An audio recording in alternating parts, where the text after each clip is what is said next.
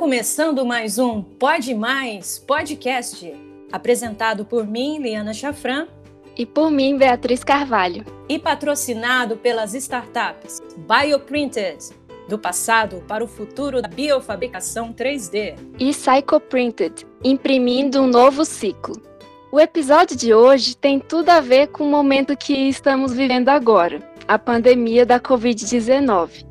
E depois dessa conversa com convidados especiais, acho que vai ter muita gente literalmente se mexendo dentro de casa. Não é, Liana? Com certeza. As pessoas que praticam exercícios físicos regularmente sofrem um impacto menor quando infectadas pelo novo coronavírus? Será que isso é verdade? Essa é a pergunta que um grupo de pesquisadores brasileiros de diferentes universidades tenta responder para analisar se o sedentarismo pode influenciar a intensidade de sintomas associados ao Covid-19. Para discutir um pouco mais sobre a importância da atividade física meio à pandemia, nós convidamos o professor André Gadelha, doutor em Educação Física e professor do Instituto Federal Goiano, campus Urutaí, e o professor João Batista Ferreira Júnior, doutor em Ciência da Saúde e professor no Instituto Federal do Sudeste de Minas Gerais, campus Rio Pomba. Muito obrigada pela presença de vocês. A primeira pergunta que eu gostaria de fazer para ambos é se a falta de atividade física durante a quarentena ela pode implicar em problemas, por exemplo, associados ao sistema cardiovascular ou até mesmo ao sistema metabólico e quais seriam esses problemas e a intensidade desse tipo de enfermidade? Bom, vou falar um pouquinho sobre a parte metabólica. Então, a inatividade física ela vai ter um impacto no sistema muscular esquelético. É, a gente sabe que essa, essa ligação né, do nosso sistema nervoso com o sistema muscular, a gente chama de sistema neuromuscular, e ele é rapidamente impactado pelo sedentarismo. É, isso pode ser detectável, a, detectado a partir de dois dias, né, e a gente já sabe por décadas que dez dias né, de repouso, de inatividade física total, isso tem um impacto grande no sistema muscular. É, que diz respeito a, ao impacto metabólico disso. Quanto maior, é, quanto é maior for a sua quantidade de músculo, esquelético, maior a sua capacidade metabólica. Portanto, então, no nosso corpo, nós temos é, as cargas metabólicas, as capacidades metabólicas. Então, o nosso músculo esquelético, quando, quando se tem uma manutenção dele, você tem uma capacidade metabólica maior, por sua vez, uma saúde metabólica é, preservada. Professor João? É, essa questão de, de como que essa situação ela, ela, ela altera o funcionamento fisiológico do corpo humano, né? Ela é semelhante a você estar treinado, que você vai ter funcionamentos, adaptações que, que o, os diferentes sistemas fisiológicos irão adquirir, né, com a realização dos diferentes tipos de treinamento. E uma vez que você interrompe esse programa de treinamento, gradualmente ocorre o processo de destreinamento, até chegar numa situação em que o funcionamento desses sistemas fisiológicos eles vão é, se assemelhar a de uma pessoa sedentária. Então, é, esse processo de destreinamento ele vai trazer alterações que vai depender é, de qual tipo de treinamento o sujeito realizar. Então, é, é, essas adaptações, alterações, elas dependem do tipo de treinamento que o sujeito realiza. Então, se você realiza um treinamento, por exemplo, de corrida, que é chamado de treinamento é, aeróbio, você tem determinadas alterações. Se você realiza um treinamento de força, que é aquele que a gente faz, é, que é mais recorrente na musculação, você tem outros tipos de alterações metabólicas e cardiovasculares. Todos os dois vão trazer impactos relacionados às atividades diárias que a gente realiza e portanto, estão relacionados com a saúde.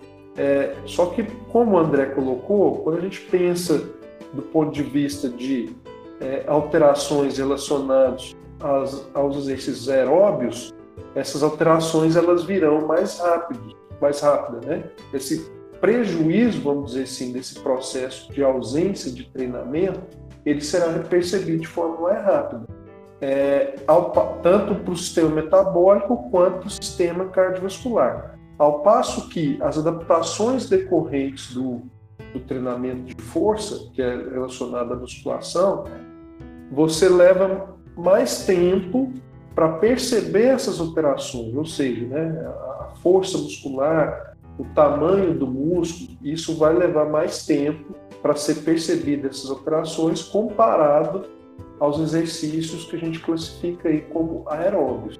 Isso equivale, em termos práticos, à, à seguinte é, explicação. Se eu estou realizando um programa de treinamento de corrida e eu cesso esse programa de treino, o meu desempenho para realizar atividades de longa duração ou realizar essas atividades no menor tempo possível, esse desempenho vai cair.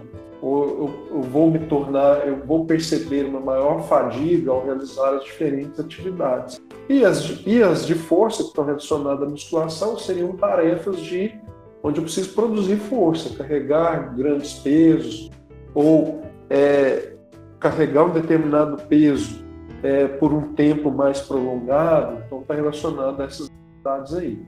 Bom, só Vamos complementar aqui a parte do cardiovascular. Várias etapas ah, na via do consumo do oxigênio, né? E quando eu falo cardiovascular, a gente está falando cardiorrespiratório, né? Que seria o envolvimento dos dois. É, eles são prejudicados por meio da inatividade, né? Então, isso vai desde a função central, que seria aqueles órgãos centrais, até a, a periferia, né? Que seria a chegada é, chegada por meio da circulação, etc., de nutrientes ou retirada de metabólitos. Então, durante a inatividade profunda, a inatividade física mesmo, é, que chama de acamamento, coisas relacionadas, a, a, taxa de perda de VO2 máximo, VO2 máximo é a capacidade máxima é, de consumo de oxigênio, né, que envolve captar, é, transportar e consumir né, esse oxigênio. Ele, ela, essa perda é de aproximadamente meio por cento por dia. Então, o sedentarismo ele tem um impacto muito agressivo no sistema cardiorrespiratório. E continuando falando mais um pouco sobre essas condições é, de saúde que a gente está falando, João, você publicou é, um, um review na revista Frontiers recentemente, em maio, é, falando exatamente sobre o aumento dos riscos para condições crônicas de saúde relacionadas ao sedentarismo. Quais condições de saúde seriam as mais afetadas, sob o seu ponto de vista, durante esse período que a gente está vivendo de distanciamento e isolamento forçado? Eu penso que é, as condições aí é, patológicas que estariam aí à mercê de maiores complicações seriam aquelas que estão diretamente relacionadas com o sistema cardiovascular e metabólico, que são aí é, as doenças que são as cardiopatias, diabetes, as que, as que levam à complicação do sistema cardiovascular, né? É, que é o diabetes, a hipertensão, dislipidemia. Então, essas aí que estão mais próximas, porque ou o sujeito já tem alguma patologia do sistema cardiovascular, é, ou então ele tem é, alguns fatores de risco que levam, que podem levar aí às doenças cardiovasculares. Então, a pessoa que já tem uma, uma cardiopatia, ela está mais suscetível, né? porque se ela para, eu vou ter ali prejuízo nas adaptações cardiovasculares e metabólicas, é, que foram conseguidas com o processo de treinamento. À medida que eu estou nesse processo de destreino, eu vou perdendo isso. É, então, os cardiopatas eles estariam nesse, nesse meio aí como uma classe de pessoas que, é, com mais prejuízo, né? E as pessoas que têm os fatores de risco para o desenvolvimento das doenças cardiovasculares.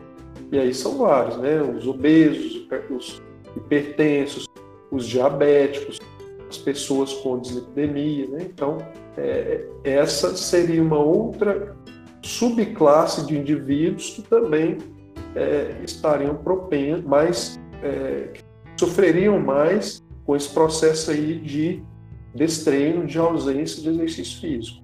É, de acordo com a Organização Mundial da Saúde, então, aproximadamente 80% das mortes, ou mais de 80% das mortes por Covid-19, ela tem sido relacionada a pessoas idosas. É, professor André, você publicou duas cartas falando sobre o risco da redução abrupta dos padrões de atividade física em pessoas idosas e a sua correlação com a sarcopenia. Você poderia explicar um pouco para a gente o que seria a sarcopenia e como ela pode estar associada ao sedentarismo? É, é um grande prazer falar sobre isso, uma vez que a sarcopenia foi objeto de estudo do doutorado. Então, uma dessas cartas foi publicada em parceria com o professor Ricardo Moreno Lima, lá da Universidade de Brasília, que foi meu orientador tanto no mestrado quanto no doutorado. Então, só dando parte do crédito também a ele. Bom, é, a sarcopenia é a perda de força e de massa muscular decorrente do processo de envelhecimento. Inicialmente, ela foi descrita no final da década de 80 por Rosenberg para definir é, so, somente a perda de massa muscular. Tanto é que a etimologia da palavra, se você olhar, é, investigar, você vai ver que sarc, é, o prefixo sarc vem de carne e penia de pobreza. Então seria pobreza de carne, perda de músculo.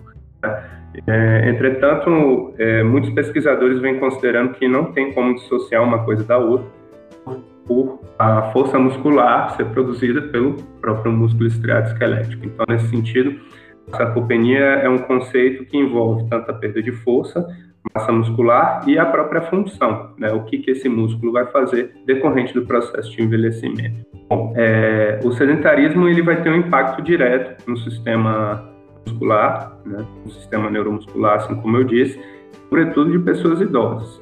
Como eu falei anteriormente, é, 10 dias de acamamento pode ter um impacto muito severo no sistema muscular esquelético de indivíduos com idade avançada e, e muitas vezes, em, em, alguns casos, né, quando tem hospitalização, etc., isso pode ser até irreversível.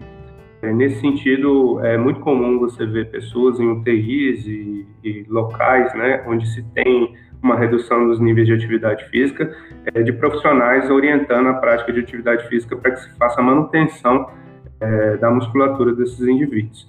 Então, um grande risco, é, é uma grande associação da sarcopenia com o sedentarismo é, é, o que a gente tem de lei do uso e desuso.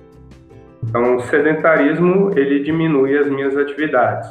Portanto, é, ele, ele por sua vez, é um cenário que eu tenho pouca atividade física e, nesse sentido, se eu não uso, o corpo entende eu não preciso fazer manutenção de muitas das, daqueles tecidos, dentre eles tecido muscular esquelético e, por sua vez, a, a sua principal função que é produzir força.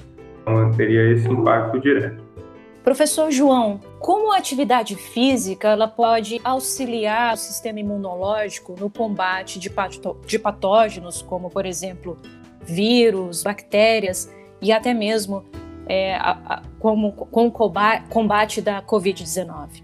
Olha, é, eu acho essa pergunta muito interessante. A minha pergunta é muito motivadora, que ela começou a ser investigada ali na década de 90 e ainda é investigada atualmente. E para ser bem sincero, na minha opinião, ainda não se tem uma resposta para essa pergunta.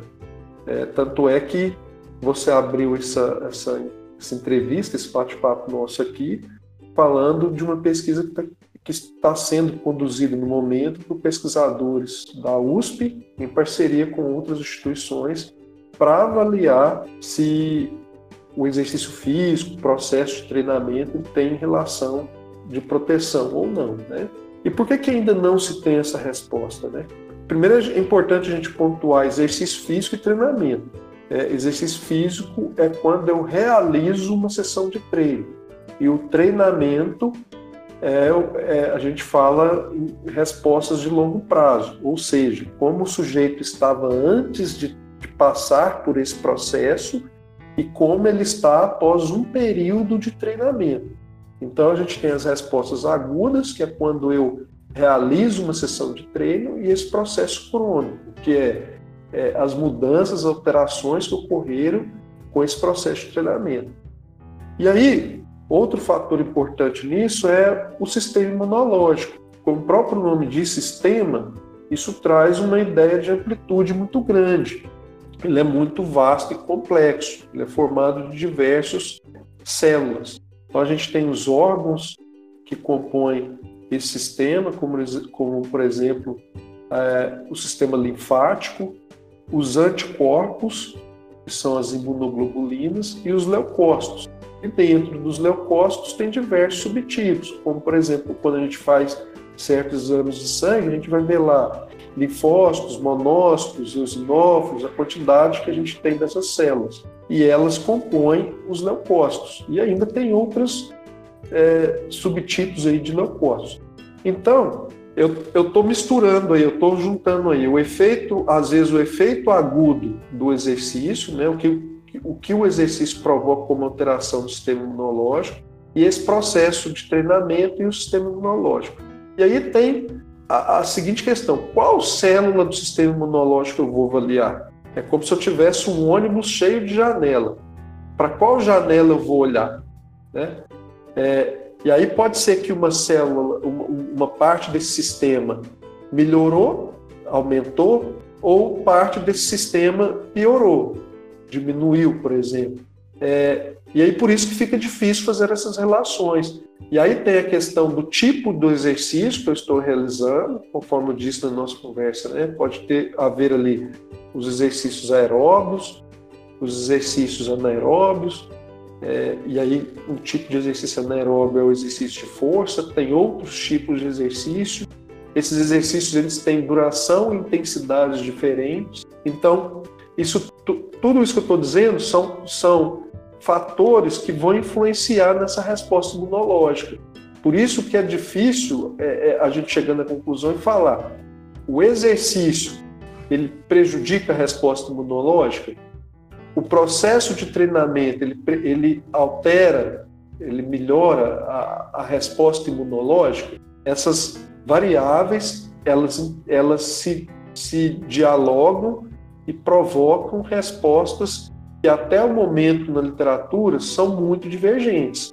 O que eu pude concluir na, na revisão que eu, que eu, publiquei foi que é, ainda não, não dá para se ter uma resposta é, para a gente dizer e falar, né? Ah, o exercício físico vai piorar. Se eu fizer uma sessão de treino é, com determinada intensidade, né, uma intensidade muito estressante ou uma duração muito prolongada, eu vou prejudicar a minha resposta imunológica e vou estar mais suscetível a ter uma doença causada por vírus, como por exemplo o Covid. Ah, se eu sou um sujeito treinado, eu vou melhorar o meu sistema imunológico. É, se eu sou um atleta, né, eu vou melhorar o, meu sistema imunológico e, e, e, e, como consequência, eu estarei menos suscetível a doenças virais. É, então, não dá ainda para a gente afirmar, fazer nenhuma das duas é, é, afirmações, é, do meu ponto de vista, né? Por esses motivos que eu mencionei. E ainda falando nas, nas diferenças entre as, os tipos de atividade física, né, de exercício físico, é, João, professor João, o que significa e quais são as diferenças entre os treinos de restrição do fluxo sanguíneo e também é, do treino de força sem carga? Bom, é, eles são métodos de treinos de força. Então, quando a gente pega lá, se você quer realizar exercícios é, de força que vão envolver é, o levantamento de peso, é, eles são formas de você treinar essa capacidade física que a gente tem, que é a força muscular. o treinamento de restrição de fluxo sanguíneo, eu vou utilizar um artefato que, eu, que será colocado é, na axila ou na virilha, na axila em exercícios que envolvem os braços, os membros superiores, e na virilha os exercícios que envolvem as pernas. Então eu vou colocar os artefatos nessas, nessas articulações. Se eu for fazer um exercício que envolve a mão, somente a mão, né, somente a articulação da mão, eu vou colocar esse artefato abaixo do cotovelo. Se eu for fazer um exercício que envolve somente o movimento dos pés, do tornozelo, eu vou colocar esse artefato logo abaixo do joelho. E esse artefato ele vai diminuir o retorno do sangue para o coração. À medida que eu, que eu diminuo esse retorno do sangue para o coração, a gente é, é, acumula muitos coprodutos com metabolismo. Um exemplo desse coproduto que muita gente conhece é o lactato. E isso é, fornece condições favoráveis para estimular o processo de hipertrofia, que é o processo de aumento do tecido muscular, no qual ele vai aumentar de tamanho. É, então, e isso também, consequentemente, vai trazer ganhos de força. Esse, esse artefato são artefatos elásticos. Pode ser um garrote, aquele garrote que a gente usa para quando vai fazer coleta sanguínea para fazer um exame de sangue. Pode ser uma faixa elástica, pode ser o próprio esfigmomanômetro que é utilizado para medir pressão arterial. Ele é utilizado, ocorre a utilização desse artefato. E a vantagem que tem desse tipo de método de treino é que eu não preciso pegar tanto peso, não preciso levantar tanto peso. É, é, é, basta eu utilizar um peso que vai ser aí correspondente a 20% da minha força máxima. Ou seja, uma é, a, até mesmo a caminhada com esse tipo de artefato, causando essa restrição de fluxo sanguíneo, pode trazer hipertrofia e ganhos de força. É, então, é, a, o treino de força com restrição de fluxo sanguíneo ele, ele, ele é caracterizado por, essas, é, por esses fatores que eu mencionei aqui. Agora, o, o treino de força sem carga nada mais é do que você fazer um movimento corporal, por exemplo, agachar, sem nenhum peso adicional, ou seja, eu vou, eu, eu vou simplesmente agachar com o meu com o peso do próprio corpo. Só que a, a principal característica de, que diferencia esse tipo de treino de qualquer outro tipo de movimento é que você vai intencionalmente contrair a sua musculatura o máximo possível. É como se você tivesse é, fazendo o movimento de forma lenta e gradual, só que tentando produzir a maior força possível de maneira que você fosse é, sair o mais alto possível do chão. Ou então você vai fazer um exercício de, de flexão de braço, que é aquele que a gente apoia as mãos no chão empurra o corpo para cima, né? falando assim, bem é, forma, é, da forma mais simples possível. Eu estou tentando descrever esse movimento. E você vai fazer isso, por exemplo, contra a parede, só que tentando empurrar a parede. Você nunca vai conseguir empurrar a parede, só que você vai tentar fazer tanta força é, que sua musculatura vai começar a tremer. Né? É, então, é um treino que está muito relacionado ele, e ele depende do sujeito ter, ter consciência corporal, para que ele tenta, tenta contrair, tente contrair a musculatura o máximo possível. Então, ele ele está é, é, é tá relacionado com essas características que eu mencionei. E por que, que eles seriam estratégias interessantes durante esse período aí é, de isolamento social, né? onde as academias estão fechadas? Porque a gente não precisa de peso, a gente não precisa de peso nem aparelhos é, que estão presentes nas academias. E seriam maneiras da gente treinar a força muscular em casa considerando que a força muscular ela, ela é um parâmetro que, que, está relacionado com a saúde. Professor André, é, a gente sabe, e levando em consideração tudo isso que o professor João falou, é, para cada tipo de pessoa, para cada tipo de, de, organismo e de idade, a gente tem que, para fazer uma atividade física ou um treinamento, a gente tem que ter a orientação de um profissional de educação física. Especificamente para as pessoas idosas, que é o grupo de risco, né, por exemplo, para a Covid-19. Acredito que esse cuidado no treinamento, esse, essa orientação, essa necessidade da orientação do profissional de educação física é algo que é, é muito ainda mais importante para as pessoas é, consideradas aí da melhor idade. É, pensando nisso e tendo em vista é, o seu trabalho relacionado às pessoas idosas, qual o tipo de atividade física ou de treinamento você recomendaria para as pessoas com 65 anos ou mais durante esse período da quarentena? Essa é uma, é uma pergunta que eu respondo com bastante frequência, e aí de antemão eu, eu preciso dizer que não existe uma receita de bolo igual a todos, a todos os indivíduos. Então, como você bem disse, o treinamento ele deve ser prescrito por um profissional de educação física, né, devidamente formado, registrado, enfim. Mas, em linhas gerais, o que tem sido recomendado é que se faça um treinamento global, seria um treinamento global que envolvesse exercícios de força, exercícios aeróbios, exercícios de equilíbrio e exercícios de flexibilidade. Dentro disso, é, a gente tem os exercícios aeróbios, nós temos a indicação de pelo menos 150 minutos por semana de forma moderada ou 75 minutos de forma intensa. O que seria um exercício de forma moderada? Uma escala de 0 a 10, aquele exercício que vai pontuar até 6, ali 5, 6, não vai passar de 7.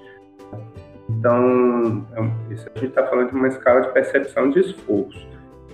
Como que a gente costuma fazer isso em campo, né? lá com, com alguns idosos ou em, em algum nível de orientação? Então, vamos lá. Se a gente está fazendo uma caminhada e aí está muito tranquilo, a gente está conseguindo falar, etc. Aquilo está leve se aquilo já começa a incomodar a nossa fala, mas a gente ainda consegue falar, né, consegue desenvolver ali a nossa fala, aquilo está começando a ficar moderado, ou já está moderado.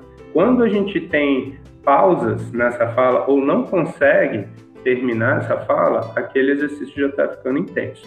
Então, o que se recomenda é que sejam 150 minutos moderados, ao longo da semana, pelo menos, ou 75 minutos intensos. Lembrando que isso tem que ser feito, é, isso não pode ser feito de uma vez só. É como se fosse um hábito de higiene. Não adianta eu escovar os dentes três vezes de manhã e sair para o dia, fazer as refeições e voltar à noite. Eu tenho que dividir isso ao longo da minha semana, ok? Então essa é a parte de exercício aeróbico. Na parte de exercício de força, o que tem se visto aí é que aproximadamente de 8 a 12 exercícios né, globais, exercícios para grandes, priorizando grandes grupos musculares, exercícios esses de empurrar, de puxar ou de levantar, né? Seriam os exercícios de agachamento, por exemplo, também. É, eles podem ser, ser utilizados. A carga e os métodos é, isso é muito peculiar né, de cada indivíduo, não tem como a gente prescrever a carga. Entretanto, é, para manutenção do, do músculo estriado esquelético, a gente pede normalmente uma carga que vá dar para a pessoa fazer, que dê para a pessoa fazer é, entre 8 e 12 repetições, mais ou menos, do mesmo exercício. Por exemplo, se eu vou fazer levantar e sentar de uma cadeira, e aí eu consigo fazer 30 repetições daquele movimento. Ali já está muito leve. Então eu já preciso pensar numa sobrecarga para deixar um pouco mais intenso, para eu ficar mais próximo daquela margem de repetições, entre 8 e 12. E assim vale para outros movimentos. O que diz respeito aos exercícios de equilíbrio, é, a gente ainda não tem um posicionamento, é, um consenso formado sobre isso, mas a gente sabe que é, o equilíbrio ele depende aí do sistema visual, vestibular e somato sensorial. Então, qualquer é, perturbação é, nesses mecanismos vai fazer com que eu tente reestabelecer um equilíbrio que vai ser perdido. Né? O equilíbrio a capacidade de manter uh, aquele centro, centro de massa né, numa base de sustentação. Então, quando eu começo a perder isso por perturbação desses sistemas, né? Eu tento treinar isso de forma controlada, eu estou treinando o meu equilíbrio. E aí, as respostas a essas perturbações, por exemplo, se eu ficar de olho fechado num pé só, eu vou, você vai perceber que eu vou começar a balançar mais para um lado e para o outro.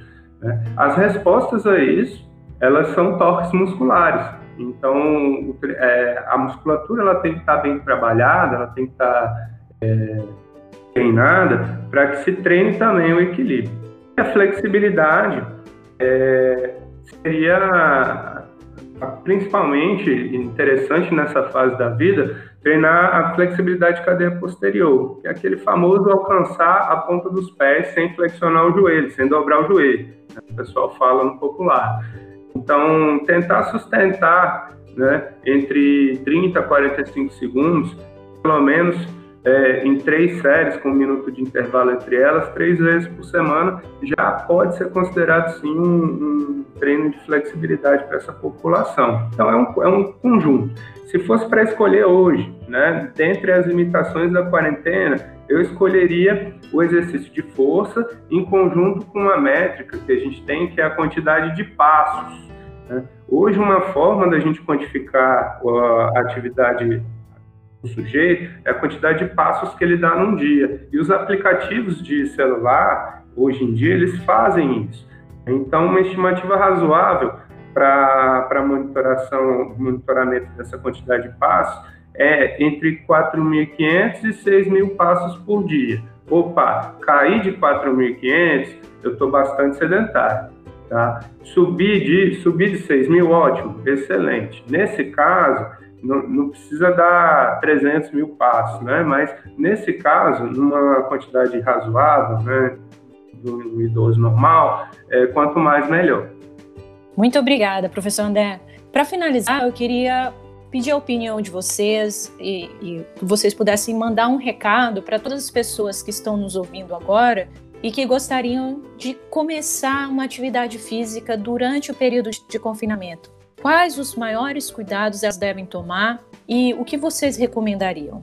Primeiramente, eu, eu vejo que essa situação ela pode ser um sinal de alerta para os sedentários. Não porque o sedentário ele vai correr mais risco do que um sujeito ativo ou treinado, um atleta, de adquirir ou não a Covid, mas é porque o sedentarismo ele pode trazer patologias como por exemplo obesidade, diabetes, doença cardiovascular, e aí sim a gente tem indícios de que é, essa doença é, ela pode ter uma mortalidade maior para pessoas que venham a ter algum tipo de patologia. Então, eu, eu vejo essa situação toda como um sinal para esse tipo de pessoa, para que ela tenha hábitos saudáveis. E hábitos saudáveis estão relacionados desde padrão de sono, alimentação e prática diária é, de exercício físico. Então, o principal recado que eu vejo que essa, que essa situação toda nos dá é esse, né? no sentido aí de qualidade de vida, de hábitos saudáveis. É, em termos de se manter ativo, para quem já era ativo e, e quer se manter ativo, ou para um sedentário e quer começar a ser um sujeito ativo, que ele procure fazer atividades que estão próximas ao seu alcance.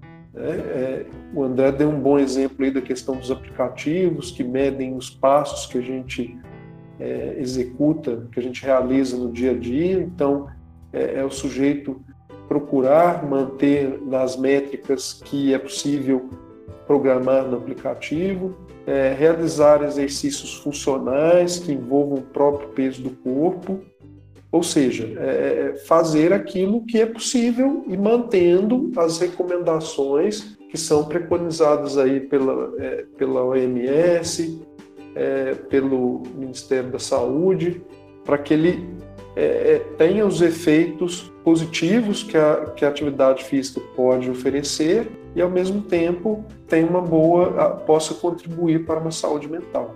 E sempre que possível, procurar orientação de um profissional de educação física. É, eu vou dar uma resposta um pouquinho mais comprida, É, eu acho que esse é um momento para a pessoa começar com calma. É, a pessoa ficou a vida inteira sem fazer exercício, ou ficou um longo tempo sem fazer. Então você não precisa ter pressa agora.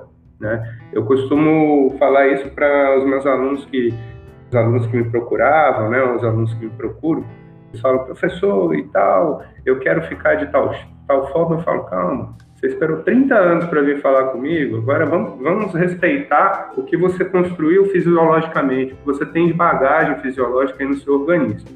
Então, comece com calma, procure orientação profissional. Hoje está muito, tá muito fácil procurar essa orientação com a internet, os aplicativos.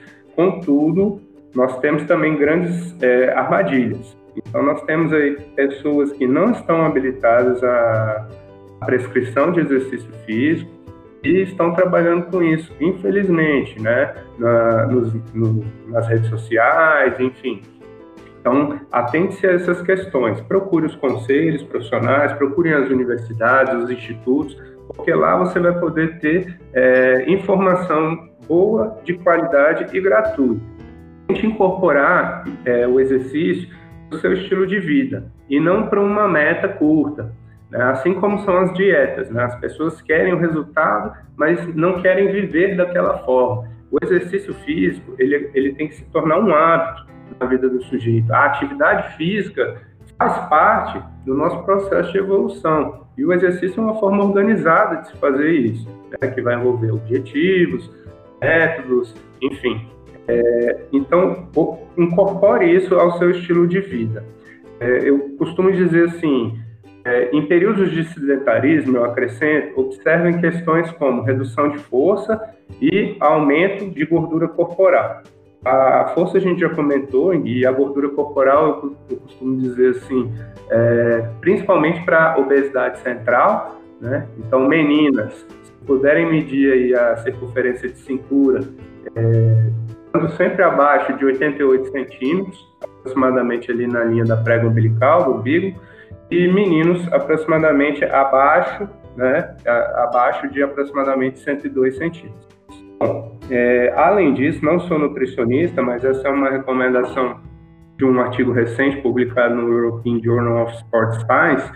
Ele diz que uma ingestão de, é, de caloria tem que ser reduzida, né, de aproximadamente até 25% nesse período de, de pandemia. Então, eu misturei um pouquinho as respostas, né, eu trouxe um pouquinho mais de informação, mas eu acho que o, o, momento exige cautela, calma. Então a gente não pode ter pressa num momento como esse. Então observe, procure o um profissional e com certeza ele vai te orientar da melhor forma possível. Muito obrigada, professores André e João. É, estamos chegando ao fim do nosso episódio. Agradecemos imensamente a, participa a participação de vocês aqui no Pode Mais Podcast. Com certeza, esse nosso bate-papo vai ajudar a conscientizar sobre a importância do exercício físico para a nossa saúde, a importância dos profissionais da saúde e de educação física, ainda mais nesse período de pandemia da Covid-19. Muito obrigada. Eu que agradeço. Obrigado pela oportunidade. É um, é um prazer estar aqui com vocês, estar, estar aqui com um colega que é o João. Né? Para mim é um prazer estar dividindo esse momento aqui com vocês e levando a ciência, né, um pouquinho do conhecimento científico para pessoas né, que não estão na academia. Eu também agradeço, só tenho a agradecer vocês. É uma satisfação também estar aqui com o André, que é um colega de formação acadêmica, e ter esse momento aqui de vivência com vocês, que para mim foi um aprendizado. Muito obrigado. E se você quiser entrar em contato com a gente, basta mandar um e-mail para podemaispodcast@gmail.com. podemaispodcast@gmail.com. E vocês também podem mandar mensagem de voz para a gente pelo link que está na descrição, na descrição de onde você estiver ouvindo. E também não esqueça de seguir a gente pelo nosso Instagram, que agora a gente tem Instagram, é arroba podcast, também tudo junto por extenso, e vocês conseguem encontrar a gente por lá também. É isso aí. E obrigada por ter nos acompanhado até aqui. Até o próximo sábado. Tchau!